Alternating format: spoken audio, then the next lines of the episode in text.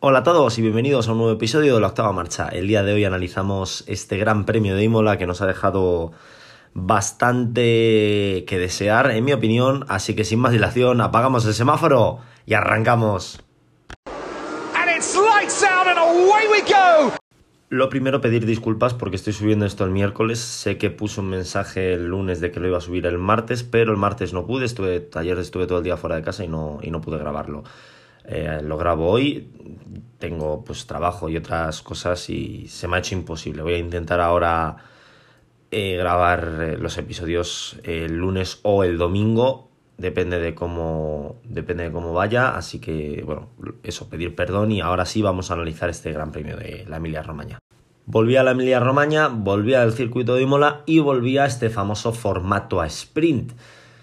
Un formato que bueno, eh, ya se estrenó el año pasado, básicamente cambia el fin de semana por completo. Normalmente tenemos una sesión de entrenamientos libres el viernes por la mañana y al rato, a la hora o dos horas, tenemos otra sesión de entrenamientos libres. El sábado tenemos una tercera sesión de entrenamientos libres, luego pasamos con la clasificación de Q1, Q2, Q3 y el domingo tenemos la carrera. Vale, pues los formatos de sprint cambian un poco. Mantenemos la sesión de los libres 1 del viernes, el viernes tenemos la clasificación Q1, Q2, Q3. El sábado hay una segunda sesión de entrenamientos libres. El sábado hay una carrera al 30-33% más o menos. Eh, para decidir el orden de la parrilla el domingo. Y el domingo carrera normal y corriente. Vale, yo no estoy muy a favor de este formato ya que era la cuarta vez que se utilizaba. La primera fue en el Gran Premio de Silverstone del año pasado, que no hubo gran cosa. La segunda fue el Gran Premio de Italia del año pasado, que no hubo gran cosa. La tercera fue el Gran Premio de Brasil del año pasado, que fue espectacular, porque el candidato al Mundial, uno de los candidatos a pelear por el título mundial, Luis Hamilton, salía último. Quedaban tres carreras, cuatro para el final y tenía que remontar todo lo que pudiese y más. Y esta era la cuarta que ahora veremos si ha pasado o no ha pasado. Llegaba el viernes, teníamos la primera sesión de entrenamientos libres y la sesión de clasificación. En Q1, eh, Alex Albon fallaba para hacer una vuelta ya que sufría un reventón de los frenos y provocaba una bandera roja, ¿vale? Quiero que os quedéis con esto, que Albon provocaba la primera bandera roja de la sesión había que limpiar la pista, es una bandera roja como un piano.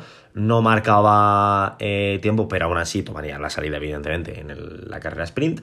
Caían junto a él Esteban Ocon, Nicolas Latifi, Pierre Gasly y Yuki Tsunoda. Los Mercedes pasaban de penalti. Eh, básicamente marcaron un gol en el minuto 99 de 100 y consiguieron pasar echando a ambos Alfa Tauri, que la verdad que no tenían no venían tan tan mal. En la Q2 eh, caían eliminados Lance Stroll, Wang Yuzu, Lewis Hamilton, Mick Schumacher y George Russell. Los dos Mercedes fuera, varapalo para Mercedes. Y Carlos Sainz provocaba la segunda bandera roja de la clasificación. Se salía en la segunda, en la última curva y el coche había que quitarlo, bandera roja, vale. Es cierto que Sainz se salía por un problema suyo. Os pongo un poco en contexto. Estaba lloviendo en Q1 y... Bueno, no, en Q1... No, en Q1 no llovió. Q1 estaba seco, Q2 había amenaza de lluvia. Marcó un tiempo bueno, un 18-9. El tiempo de George Russell fue un 27, es decir, estaba bastante dentro, pero el ingeniero lo dijo que hiciese otra vuelta tirando, provocó, tuvo ese error y saldría décimo ya que no daba tiempo a reparar el coche en la, en la Q3. En la Q3, em, Kevin Magnussen provocaba una bandera roja, Kevin Magnussen que saldría cuarto en la carrera sprint provocaba una bandera roja que no era bandera roja realmente porque se salió en la, mm, en la curva Aqua Minerale, que es una, si no me equivoco, ¿eh? Es una curva de doble vértice. primero tienes una curva en, vas en bajada, frenas un poquito y luego ya frenas en apoyo. Se salió ahí, pero tenía intención de recuperar el coche. No entiendo la gracia de provocar una bandera roja y si haces, o sea, y si sacas la bandera roja según Magnussen saque el coche y llega a boxes, pones la bandera verde al minuto siguiente. no te tiras 5, 10 minutos cuando no hay que hacer nada en la pista. Mm, estuvieron mucho tiempo con la bandera roja de Magnussen. Valtteri Bottas eh, se la pagaba al coche, saldría octavo y provocaba la, la cuarta bandera roja de la sesión de clasificación. No la Q3, pero sí la, la cuarta en total. Y, mm, y bueno, pues Valtteri Bottas eh, saldría octavo, bandera roja porque el coche se quedaba al lado, vale, sí hay que retirar el coche, ok. Y a falta de 40 segundos, tras 15 o 20 minutos de bandera roja, Lando Norris provocaba la última bandera roja de la sesión y, y se acababa. Verstappen hacía la pole, segundo Charles Leclerc y tercero Lando Norris. Cuarto Magnus, en quinto Alonso, sexto Ricciardo, séptimo Checo Pérez, octavo Botas, noveno Vettel y décimo Carlos Sainz, que no marcaba tiempo. Bien, eh, esto, la clasificación la vi y me pareció, ya lo dije en el directo en Twitch, que lo hice el viernes, como me coincidió, pues lo hice después de, de la, de la quali. Fue un auténtico coñazo, fue una clasificación infumable. ¿Vale? Banderas rojas cada 3 minutos, que duran 15 minutos, o sea, la, creo que la quali duró media hora o 40 minutos más de lo normal. La de Albon, vale, el tiempo que tengas que tardar. La de Sainz no debería ser larga. O sea, se ha salido en la última curva, pues mandas una grúa, coges el coche, lo sacas de ahí, puedes tardar 5, 10 minutos como mucho. La de Magnussen es que no tendría ni que haber sido bandera roja porque vimos a Magnussen con intención de salir de, de agua mineral. O sea, no es que dijese, ala, pues ya está, hasta aquí mi quali. No, tenía intención de, sacar el coche de ahí. La de Bottas sabía que igual, eh, sacar bandera roja. Y la de Norris, pues bueno, ya terminó la sesión porque con 40 segundos no daba tiempo a más. Sinceramente, o cambian el formato de clasificación o sacan a Imola del calendario porque es que este fin de semana ha sido mm, más largo que un día sin pan. Llegábamos el sábado, teníamos la segunda sesión de, de entrenamientos libres y la primera eh, carrera sprint de la, de la temporada.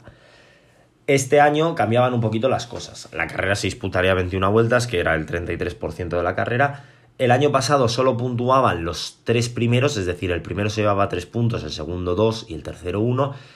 Este año lo han cambiado un poquito y puntúan los 8 primeros, llevándose de 8 a 1 puntos, a 8, 7, 6, 5, 4, 3, 2, 1. Sinceramente me parece desvirtuar un poco más el mundial, ¿vale? O sea, seguir dando puntos por dar puntos, por regalar cosas. Eh, esto no termino yo de entender la tontería de hacer clasificaciones a sprint. No dejan nada, o sea, sinceramente, la, carrera sprint tuvo algo de emoción porque Sainz, que es un piloto que lucha por el mundial, salía un poquito más atrás de lo normal y tenía que remontar. Checo Pérez también hizo una buena remontada, ganando cuatro posiciones. También es cierto que se las ganó a Magnus, en que acabó octavo, a Alonso, que acabó noveno, a Lando Norris, que va con el McLaren, y a Daniel Ricciardo, que va con el McLaren. Y bueno, me quedan dos más que ahora mismo no los encuentro. Eh, y ya está. Adelantó a esos. Bueno, pues no tiene más. Es cierto que Leclerc al final se quedó sin gomas y eso nos dio unas últimas vueltas un poquito más emocionantes porque Verstappen consiguió adelantarle, nada más. O sea, si Leclerc no llega a quedarse sin neumáticos, la carrera sprint es otro coñazo más como las del año pasado. Wang Yuzu abandonaba la primera vuelta con una colisión y saldría desde el pit lane. Eh, los Williams a tope de ritmo, casi los doblan en una carrera 20 vueltas, mm, no digo más, sobre todo a Nicolás Latifi. Eh, vimos a Mercedes sin ritmo alguno, vimos a Alpine sin ritmo alguno, Magnussen que salía con neumático medio le adelantó todo el mundo. Hubo la bandera, hubo un safety car por lo de Wang Yuzu en la relanzada, pues bueno, pues no hubo, Leclerc se marchó un poco, luego se quedó sin neumáticos y, volvió a adelantarle Verstappen, que, que saldría primero. Sumó 8 puntos, 7 Leclerc, 6 Pérez, 5 Sainz, 4 Norris, 3 Ricciardo, 2 Bottas y 1 Kevin Magnussen. Alpine tiene cero ritmo, y cuando digo cero ritmo es cero ritmo, o sea, una vuela en Takataka va más rápido por Imola. El circuito de Imola ridículo, o sea, no se puede adelantar, ni con el DRS en las rectas llegaban. O sea, en el momento, y hablo de la recta principal, kilómetro y medio, o sea, es una, bueno, no, son 15 segundos a fondo, que eso los, los comentaristas de Dazón o Movistar Plus, Lobato y bueno, de la Rosa y, Cuque, y creo que es Cuquerella el ingeniero, no paraban de repetirlo de los 15 segundos a fondo en la recta, ¿vale? Pues como tú salieses 7 décimas por delante del piloto, o sea, imagínate, tú vas octavo, por poner un ejemplo, eres Kevin Magnussen, intentas adelantar a Valtteri Bottas, pillas el DRS y estás a 7 décimas de Valtteri Bottas, no llegas a adelantarle. Ridículo. Si sales a 4, 3, 4 décimas, te lo meriendas te lo meriendas en la recta. Si sales a 5 décimas, igual la adelantas. Como salgas a 6 décimas, no llegas. Entonces, sinceramente, un circuito en el que no se puede adelantar, en el que cada vez que se sale un piloto es o safety car o bandera amarilla, va, perdón, uy, bandera amarilla sí, evidentemente, perdón, o safety car o bandera roja, tampoco lo quiero en, en mi calendario. O sea, sinceramente, o cambian mucho las cosas o Imola el año que viene, por favor, que lo saquen. Y mira que a mí Imola es un circuito que me gusta, pero es que este año la carrera ha sido infumable. Ha sido ridícula la carrera. Y luego tenemos, eh, bueno, pues mm, Mercedes sin ritmo alguno. De hecho, Hamilton perdía una posición. Su Noda parece que al, Alfa Tauri pues, tenía un poquito más de ritmo. Vettel eh, se desvanecía. No sé muy bien. Los motores Mercedes van muy mal, los motores Ferrari van muy bien. De hecho, en las 10 primeras posiciones tenemos eh, dos motores Mercedes, los de McLaren, dos motores Honda, ¿vale? Los de Red Bull, que sé que se llaman Red Bull Powertrain, pero los voy a seguir llamando motores Honda. Y dad gracias que estoy diciendo Alpine, Alfa Tauri, todo eso, que no sigo diciendo Force India, Aston Martin. Y un motor Renault, que es el de Fernando Alonso en el Alpine. El resto, motores Ferrari, es decir, Leclerc, Sainz, Bottas, Magnussen y Mick Schumacher, que quedaba décimo. Y tras la carrera sprint llegaba la carrera normal, la tradicional y la que interesa a todo el mundo. Empezaban en lluvia, esto es importante. En la vuelta inicial, Ricciardo se llevaba puesto a Carlos Sainz, se quedaba en la grava y abandonaba el piloto español. Espectacular. Tras esto, pues safety car, en la relanzada Verstappen tiraba. Y en la vuelta 6 Fernando Alonso se le iba a medio pontón volando porque pues, Schumacher trompeó un poco en la vuelta inicial, le, tocó el pontón y al final hubo safety car y supongo que por eso no salió volando antes la cubierta, pero a las dos vueltas eh, eso salió volando. Se le desmontó el coche, se mete a boxes, se acaba la carrera, no tiene sentido seguir con ese coche. Otro cero para Fernando Alonso, el tercero consecutivo, otro cero para Carlos Sainz, el segundo consecutivo. Esta vez sí que es cierto que no fue tanto culpa suya como en Australia. Ricciardo no tenía ritmo alguno. Eh, luego teníamos una señora procesión, íbamos teniendo una procesión larga durante 60 vueltas. Se empezaba a secar la pista y empezaba la gente a meter neumáticos de seco. El primero en hacerlo era Daniel Ricciardo, que no tenía nada que perder, entonces, pues bueno, pues salió ahí a tope. Puso el neumático seco, empezó a mejorar tiempos. Detrás de Ricciardo empezó a parar todo el mundo. Y empezó la procesión.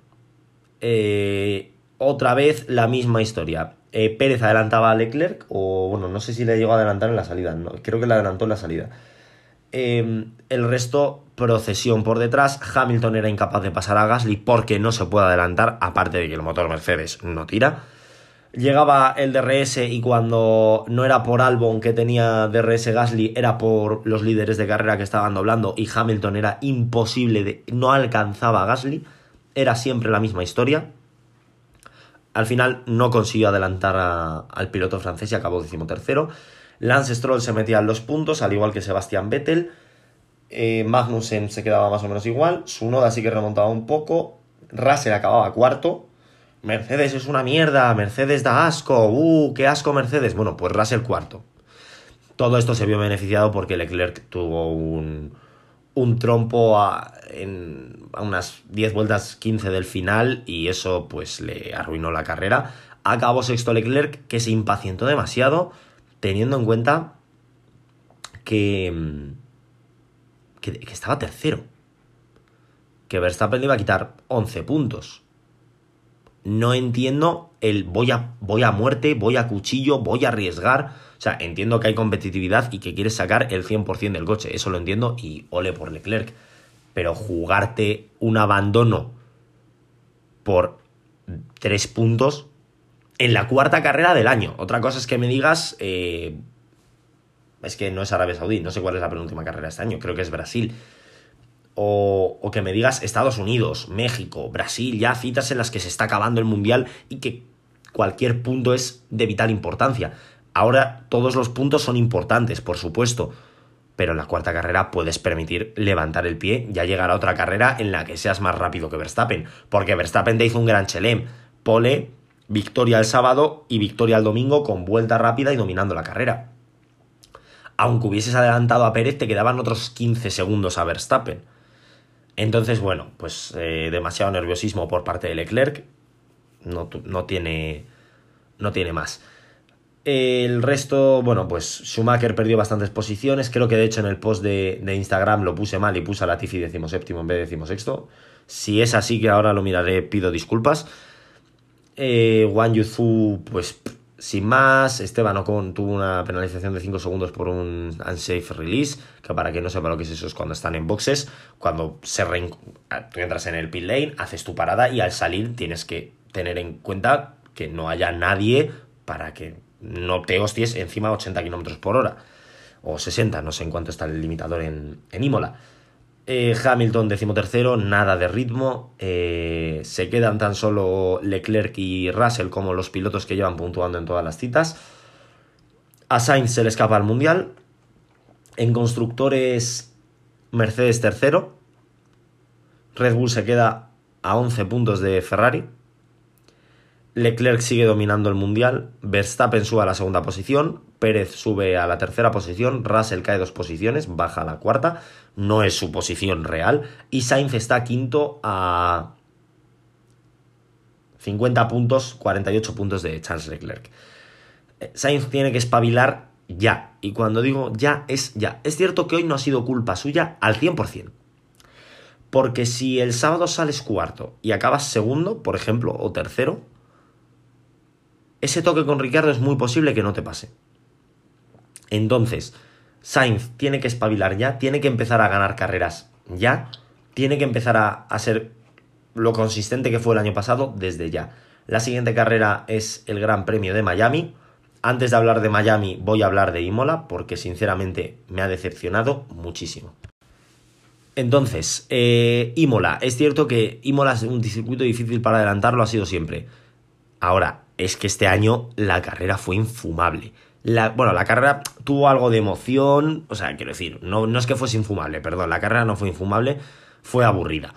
Pero es que la quali fue infumable. La carrera sprint, una procesión. La carrera, bueno, la única gracia que sí, que Sainz iba adelantando a todo el mundo porque llevaba un coche dos segundos más rápido que los demás. Si no, tampoco. Eh, luego, la carrera del domingo, otra procesión. Si esto sigue así, o hacen cambios al circuito o buscan una manera de, avivar Imola para 2023 o Imola que salga del calendario ya. Y ahora sí, vamos a hablar de la próxima carrera que es el 8 de mayo. Esta semana no tenemos gran premio, tendremos un podcast normal y con directo el viernes, eso sí. Y el, la semana siguiente tenemos Gran Premio de Miami en el parking del Hard Rock Stadium. Vale. Eh, circuito de 5,4 kilómetros. No, no veo cuántas, 57 vueltas. Y el circuito me da a mí que va a ser procesión junior. Segunda carrera en Estados Unidos para este año. Es la primera realmente, pero cuento la primera Austin, que ya estaba prevista, y luego esto que han sacado. La verdad que, bueno, es carrera normal, no es carrera a sprint. Y, el circuito es un poco ñoqui, la verdad. Lo estoy viendo aquí y son 19 curvas y sinceramente tampoco... O sea, lo estoy viendo y no me convence demasiado el circuito. Tiene una recta muy larga de la 16 a la 17 y luego tiene una semi recta saliendo de la 9, bueno, de la 8, tienes ahí un par de curvillas, luego pues vas en, recta hasta la 11 y, y ya está, y luego una recta de meta bastante, bastante corta. No sé si va a ser emocionante o no, vamos a ver qué pasa. No me inspira mucha confianza, hay que ver eh, lo que pasa en la carrera. Igual luego resulta que, wow, menudo super gran premio que nos ha deparado. Y, y eso.